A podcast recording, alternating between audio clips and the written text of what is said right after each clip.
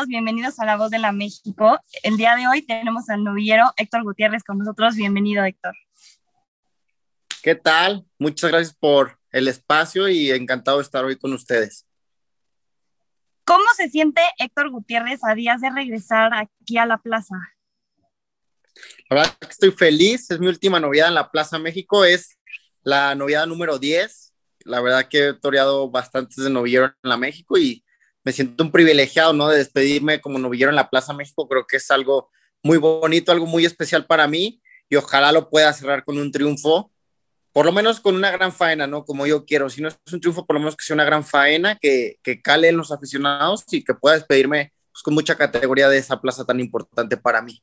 Como la que ya hemos visto, ¿no, Héctor? La, el indulto al toro de Guadiana, a mano izquierda o izquierda de oro, ¿no? Se llamaba el, el novillo.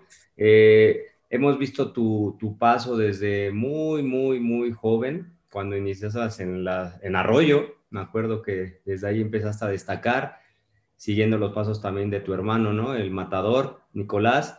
Y pues yo tengo muy, muy arraigado ese recuerdo el día que, que debutaste en la México, lanceaste el primer toro, una Verónica, y el toro te pega en el tobillo, te tumba y te pega dos cornadas, Héctor. Pero, o sea, hablando de la, no de la cornada, sino todo lo que venías atrás preparándote, en dos minutos se terminó en ese momento.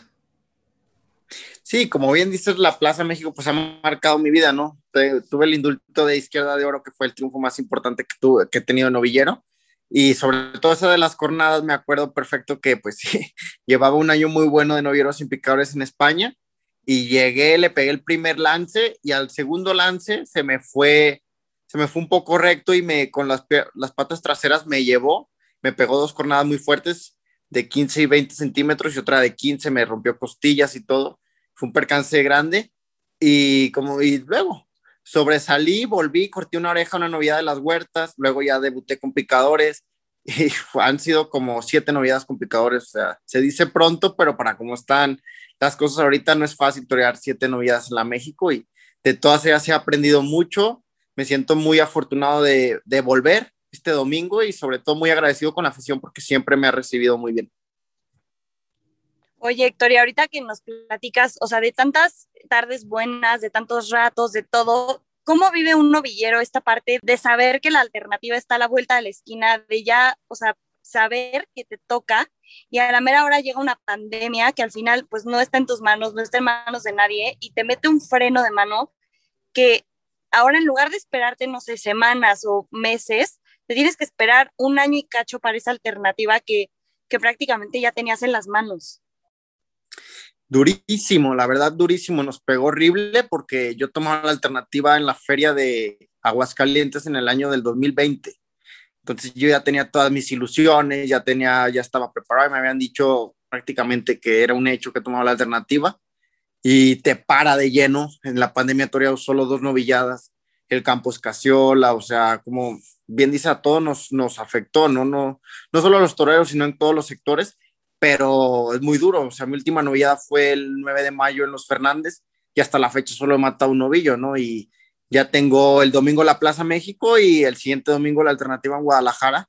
Pues solo me toca prepararme a conciencia, entrenar muchísimo. Ahora sí que dar un esfuerzo muy grande en los entrenamientos y lo poquito que sale del campo aprovecharlo. Pero sí, es un parón horrible, ha sido muy duro, pero como bien dicen, ha sido para todos, no solo para, para este sector. Oye, Héctor, ¿cómo ha sido, cómo ha sido tu paso en esta carrera tan difícil? O sea, tú desde que naciste y, empezaste a tener el primer contacto con la tauromaquia, dijiste, quiero ser torero, quiero ser arquitecto. O sea, e, es, se escucha muy trillado, ¿no? Que dicen, es que el torero se nace o se hace. Pero tú, o sea, ¿por qué? ¿Por qué ser torero? Mi abuelo fue el principal. Mi abuelo le encanta el toro.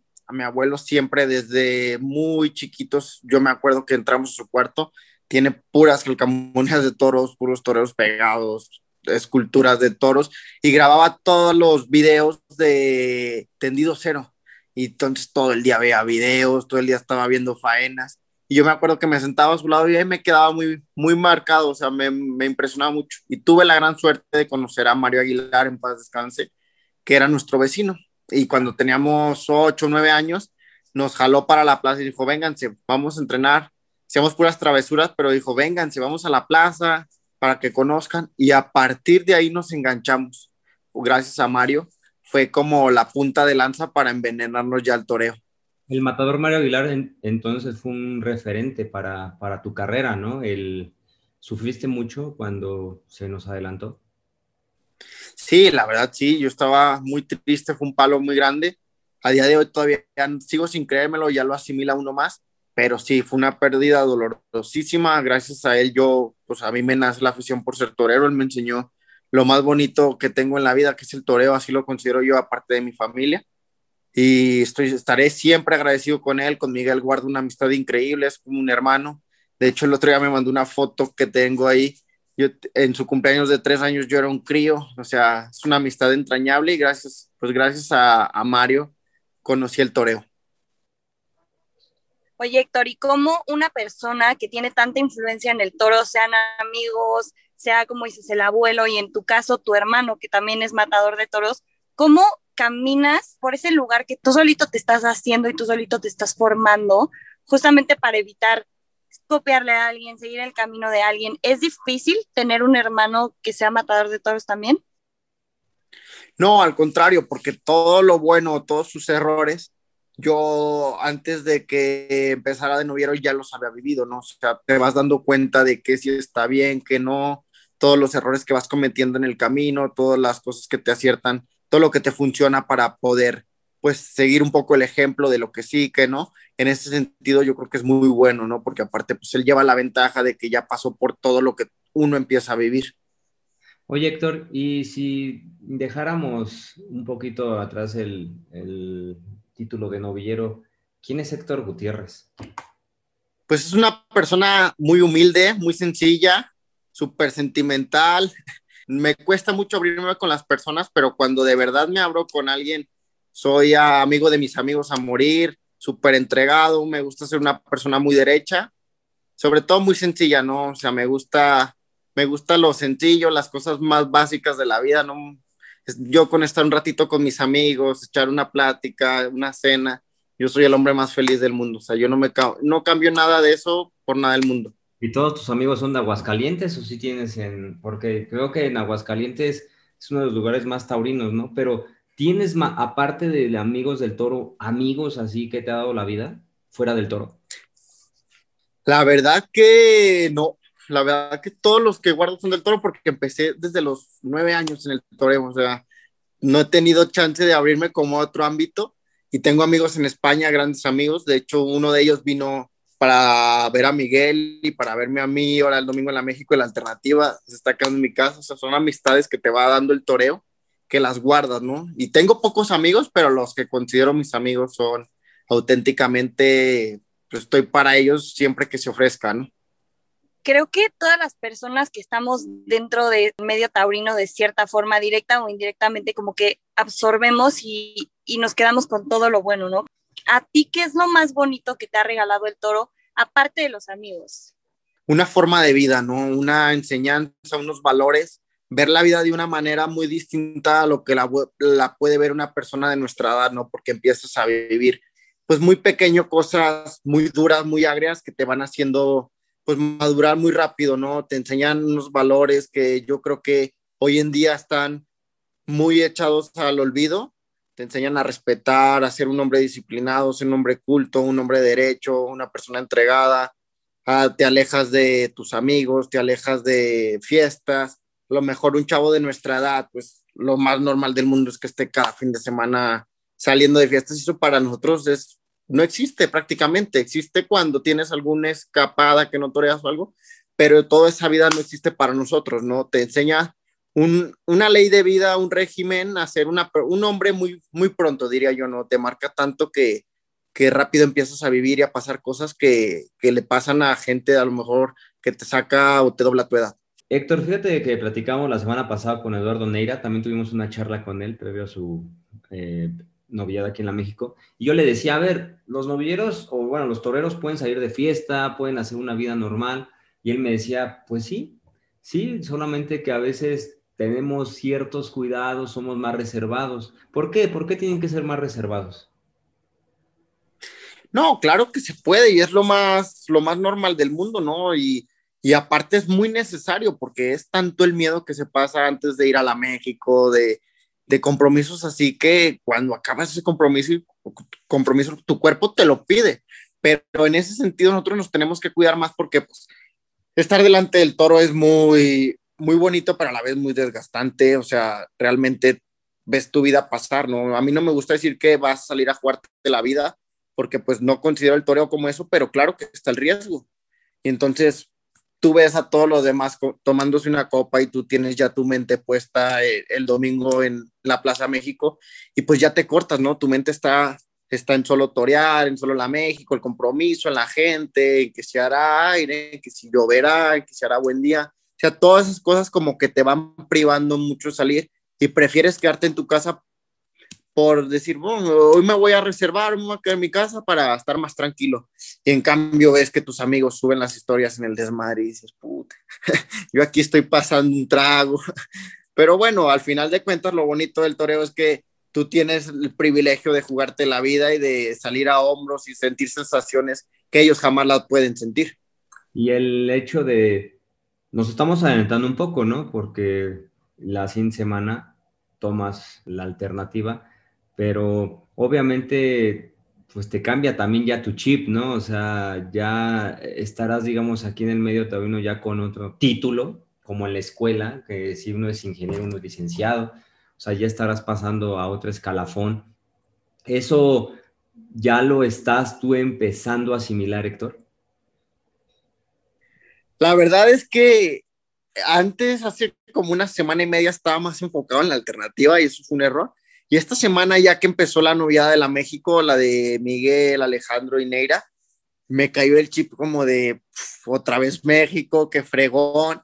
Y ahora sí que, como dice una canción que me gusta mucho de Sabina y, y Leiva, que es partido a partido, ¿no? Enfocarme en el domingo, triunfar, que las cosas salgan bien y ya después del domingo pensar en la alternativa, dar el siguiente paso, pero sobre todo que el domingo sea una tarde buena, que que pueda triunfar, que pueda ganarme la repetición, pero ya como matador de todos. Oye, Héctor, ahorita que nos lo platicas, como que todo suena muy fácil, ¿no? Decir, claro, México, yo me enfoco, yo me cierro, yo me tapo, yo hago, yo todo, pero realmente esa preparación para una corrida importante, para cualquier actuación, o sea, sea en una plaza de primera, sea en una plaza de segunda, es tan fácil, o sea, ¿qué pensamientos tienes que tener justamente para bloquear los pensamientos negativos? Porque claro, me imagino que sí han de existir. No, claro, la mente es mi peor enemiga, ¿no? Mi mente todo el día me invade con malos pensamientos, que si seré capaz, que si no seré capaz, que yo sin torear, que si la espada, que si el otro. Por eso a mí me gusta pues como la disciplina, ¿no? Es lo que me saca adelante levantarme temprano, me pongo a correr, me pongo a entrenar, me tiro a matar, en la tarde vuelvo a entrenar, me tiro a matar otra vez. Entonces llego ya cansado a mi casa, me baño, ceno y es como de me duermo ya. O sea, es una vida, digamos, algo tanto cotidiana, que tienes tu rutina, pero es súper estricta, ¿no? O sea, de que todos los días hay que darle, no puedes aflojar porque no estás tentando, no estás toreando mucho, para que todos esos malos pensamientos que suelen habitarnos digas, bueno, yo ya hice mi preparación, yo llego fuerte, llego al 100 y lo que Dios quiera, que haya suerte, que la noviada en vista y ya lo demás depende de mí. Y hoy en día, ¿qué hay en la cabeza de Héctor Gutiérrez?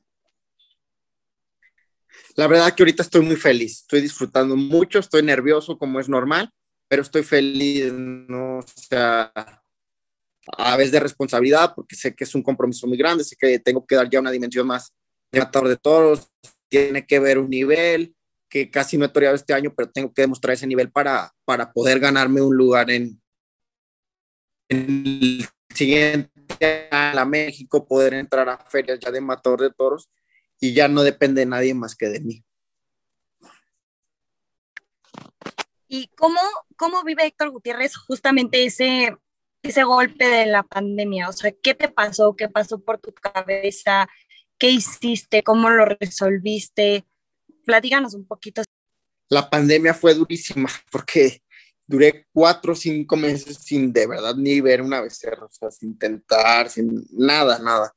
Y luego, pues me tuve que poner a trabajar. Me metí a Didi en la bici para hacer ejercicio y salirme de mi casa y repartir comida. Luego vendí playeras, luego le ayudé a un amigo en un restaurante y pues lógicamente el torero salva al hombre y el hombre salva al torero, no tienes que salir adelante, no te puedes quedar en tu casa con los brazos cruzados esperando a que, ah, ya me va a llegar la oportunidad. Y no, porque al final de cuentas tienes que buscarte la vida, tienes que vivir el día con día y eso pues implica tener gastos y esos gastos hay que solventarlos. Si no se puede toreando, trabajando. Oye, Héctor, me llama mucho la atención esa manera de cómo solventaste, ¿no? El hecho de decir, a ver, no hay becerras, no hay campo, pero yo siendo torero me voy a ir de Didi y para también hacer condición física, o sea, es algo, y no es ni pregunta, ¿eh? o sea, es algo que a mí me, me, me impresiona, ¿no? El hecho de, de, la ambición que tienes, ¿no? Como persona. También vi cuando eh, empezaste a vender tus, tus, camisas, tus playeras, que todo mundo ya la... Yo iba a Guadalajara y le veía a alguien la, la, la playera, iba aquí al lado, les veía la playera, y hasta España creo que fueron a llevar, o sea, aparte de todo, emprendedor y siempre visionario, Héctor. Sí, esa surgió la idea con un amigo español, como nos gusta mucho, y él me regaló una playera de Manolete que yo le enseñé un dibujo que tenía. Dije, mira, este dibujo me encanta. Y dice, te voy a hacer una playera. Y ya me hizo la playera, me la regaló y le dije, oye, ¿por qué no las vendemos? Me dice, sí, tú las vendes en España, yo en México. Le dije, va. Y dije, pues dije, de aquí soy. Y la verdad que tuvo una respuesta increíble de parte de la gente.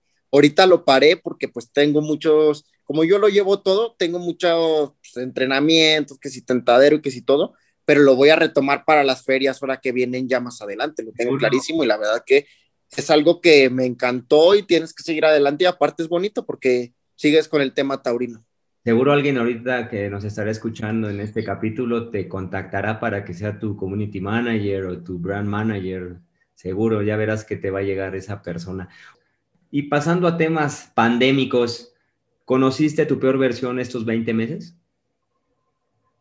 Sí, sin duda, porque pues mi vida siempre ha dependido del toreo y pues no tener el toreo, estar tanto tiempo sin ver una becerra, pues te pasan muchas cosas por la mente, ¿no? Y luego decidí, tomé la decisión de salirme de la Escuela de Espectáculos Taurinos, porque pues ya llevaba mucho tiempo ahí, ya, ya sentía que había concluido un ciclo, y pues de repente te quedas solo, te quedas sin nadie, ahora mismo estoy apoderado, y te pasan muchas cosas por la mente, ¿no? Dices, yo creo que ya este es el fin, muchas veces ya lo tenía meditado como decir, ¿sabes qué? Yo creo que hasta aquí, hablaba para que me dieran la alternativa y era muy complicado, y pues mira, no, no me rendí, la pasé muy mal, sí tuve días muy duros, pero no me rendí y al final de cuentas creo que Dios no se lleva lo que es para uno. Seguí luchando, seguí preparándome y al final de cuentas ahorita tengo dos oportunidades que me manda Dios vitales que tengo que aprovechar y disfrutarlas. Oye, Héctor, y ya para ir cerrando, ¿qué te gustaría decirle justamente a ese Héctor que estaba en días horribles de la pandemia, que justamente tenía que estar buscando de dónde sacaba para cosas básicas como comer, como para gasolina. ¿Qué le dirías a sector estando a días de regresar a la México y a días de tomar la alternativa y de cumplir justamente ese sueño que realmente le fue arrebatado por una pandemia? ¿Qué consejo le darías? ¿Qué te gustaría decirle?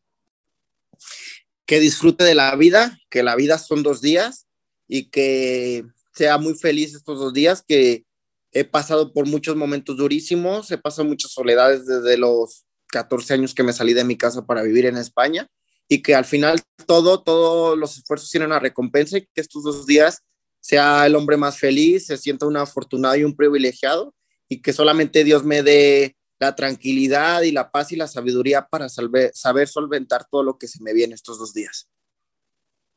Oye, Héctor, y ya, pues digo, también sin dejar este, pasar esta información de, tu hermano, ¿no? Que pues me imagino también es como un, ejemplo a seguir, ¿no?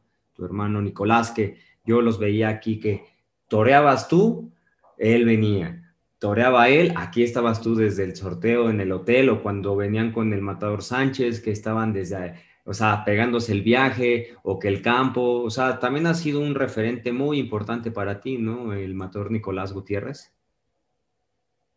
Sí, claro, mi hermano es pues mi confidente, mi compañero, el que me acompaña pues en las buenas y en las malas, el que con el que entreno, con el que me levanto todos los días, nos preparamos. La verdad que gracias a él pues llego muy mentalizado, muy preparado porque nunca nos dejamos solos y ahora sí que somos familia y estamos en las buenas, en las malas y en las peores. Pues ya estaremos eh, muy pronto viendo manos a manos entre, entre los hermanos Gutiérrez. Ojalá. Dios quiera. Dios quiera, así sea. Pues bueno, Héctor, muchísimas gracias por estar aquí, por platicarnos. Eh, no sé si quisieras decirle algo más a la afición pues darle las gracias a la afición por todo este tiempo que me han apoyado en Novillero, que los espero este domingo 21 de noviembre en punto de las cuatro y media de la tarde en la Plaza México, que estaremos alternando Sebastián Nibelles y Julián Garibay con una novillada de marrón. Y también los espero en Guadalajara para la alternativa el día 28 con Emilio de Justo y Diego Silvetti, una corrida de Villa Carmela. Y agradecerles también a ustedes y a toda la afición por el espacio y que ojalá, ojalá estos dos días sean de triunfo y no solo para mí, sino para todos mis compañeros, porque si triunfamos todos, triunfa la fiesta y de eso se trata, ¿no? Que esto nunca termine. Pues muchísimas gracias, gracias Eder, gracias Héctor y nos vemos en el próximo capítulo de La Voz de la México. Muchas gracias y pues, hasta luego. Y ahora sí vamos a seguir hablándote de usted, ¿eh? aunque esté chao. gracias Héctor y, nos vemos el, domingo primero Dios. Y claro que sí, muchas gracias a ustedes.